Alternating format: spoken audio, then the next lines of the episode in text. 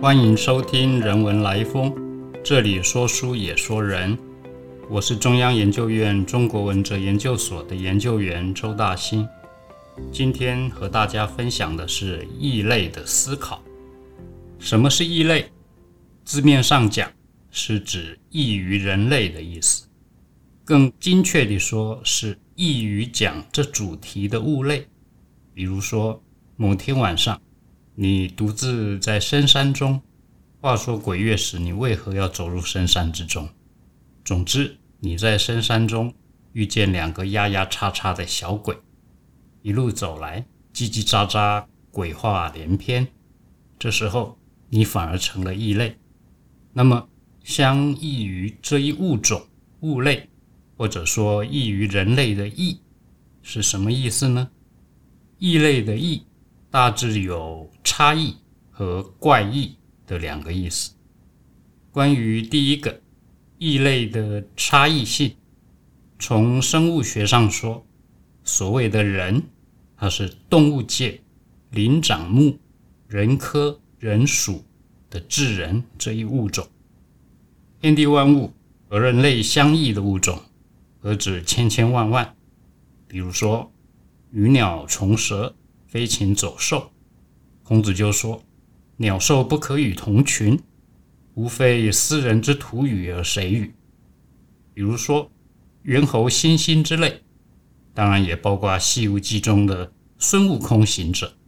这些沙雕的泼猴、猩猩，不属于人类，但同属于灵长类的哺乳动物。它是哺乳纲灵长目。对了，孙悟空是从石头石卵变化而来，他不是哺乳类动物。后来他陪着师傅往西天取经，功德圆满，又成了斗战胜佛这一异类。因此，和人类这一物种相异，要看在哪一层次、哪一角度上说。有差异也就有相同，没有差异。也无所谓相同，有异类，当然也就有同类。有时候同类之间的差异也不输于异类。我们常听人说“禽兽不如，猪狗不如”之类。这个同异之间的关系问题，在《庄子天下篇》中记载。庄子的好朋友惠施，也就是和庄子辩论“子非鱼”。安知鱼之乐的那个哲学家惠施，他主张说：“大同而与小同异，此之谓小同异；万物必同必异，此之谓大同异。”惠施的哲学主张啊，泛爱万物，天地一体。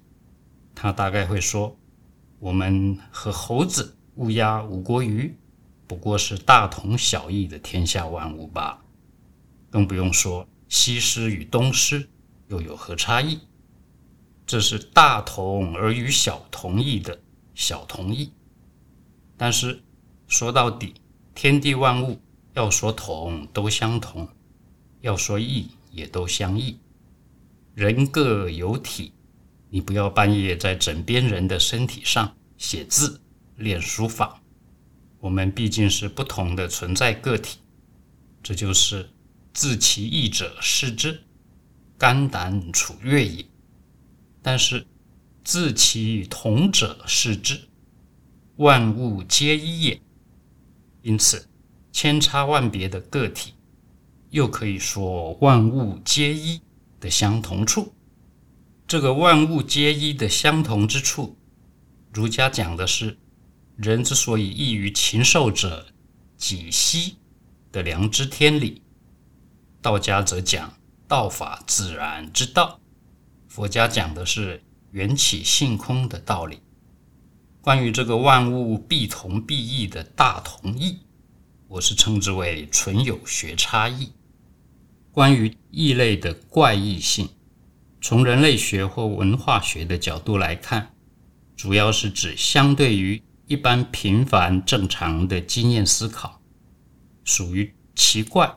非常的种类，而怪异性的认定也会随着不同的时代、民族、文化的不同而发生变异。怪异的异类，不同于一般认识的对象，让人感到不安，往往产生危险。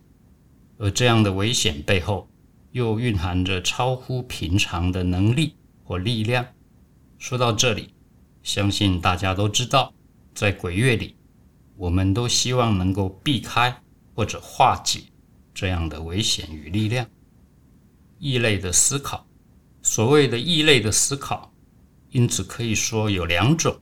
第一种是针对异类的思考，这个异类的对象可以是妖魔鬼神、蛇精物怪的探讨，或者也可以是不正常人类研究所研究的对象。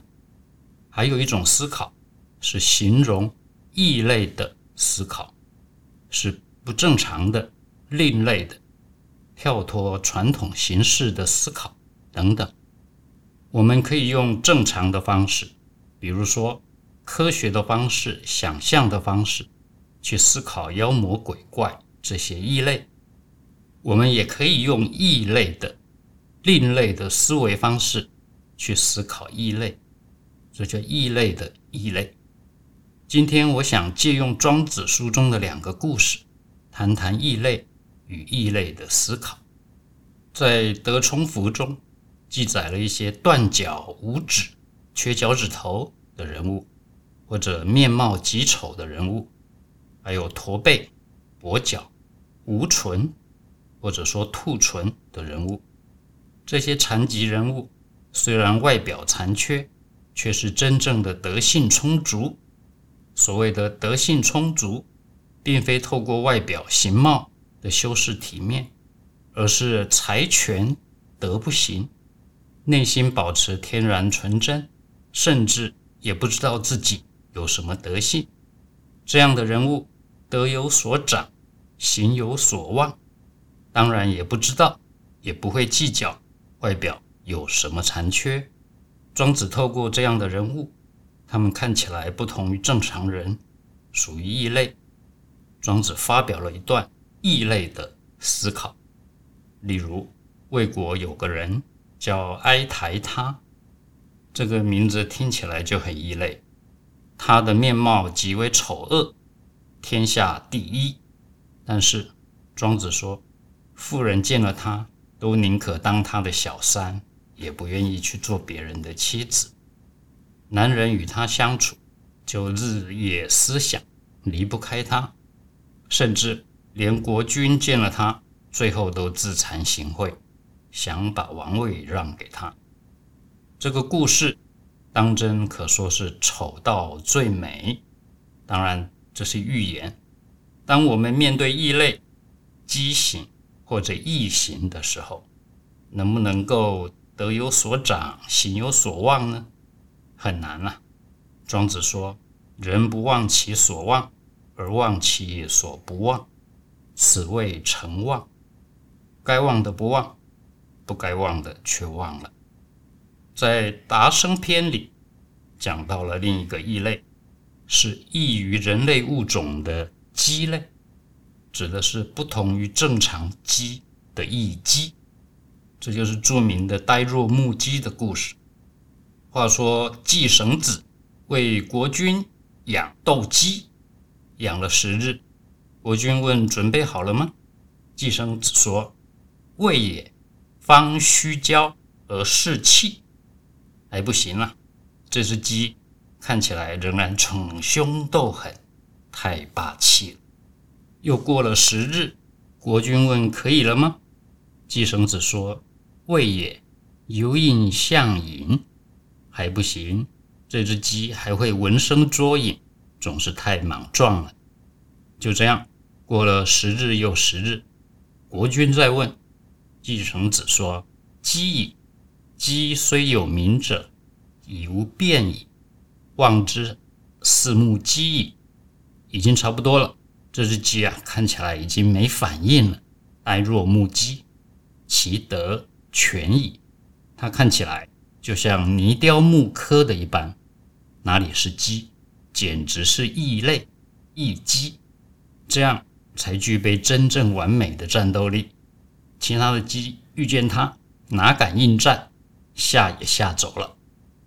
庄子说：“积人者，积于人而谋于天。”上面两个异类异姬的故事，讲述的就是一般人眼中的异类或者畸形，虽然看起来异于常人，而且是负面的丑怪、残缺、变形，但这样的畸形的人，畸人，却是基于人而谋于天。用一般人的标准看，像是异类，但这样的异于人类的异类。反而与上天同类，这叫基于人而谋于天。那么说到底，什么是同类？什么是异类？我们如何看待异类？我们如何跳脱常规，打破范式，开启和异类不异的视野呢？这样的异类思维方式，又是否进入另一种谋于天的同类呢？非常谢谢。各位的收听，有关异类的思考。如果喜欢我们的分享，邀请您按下订阅支持。如果对节目内容有任何想法，欢迎 email 到听众信箱与我们交流。我们下次见。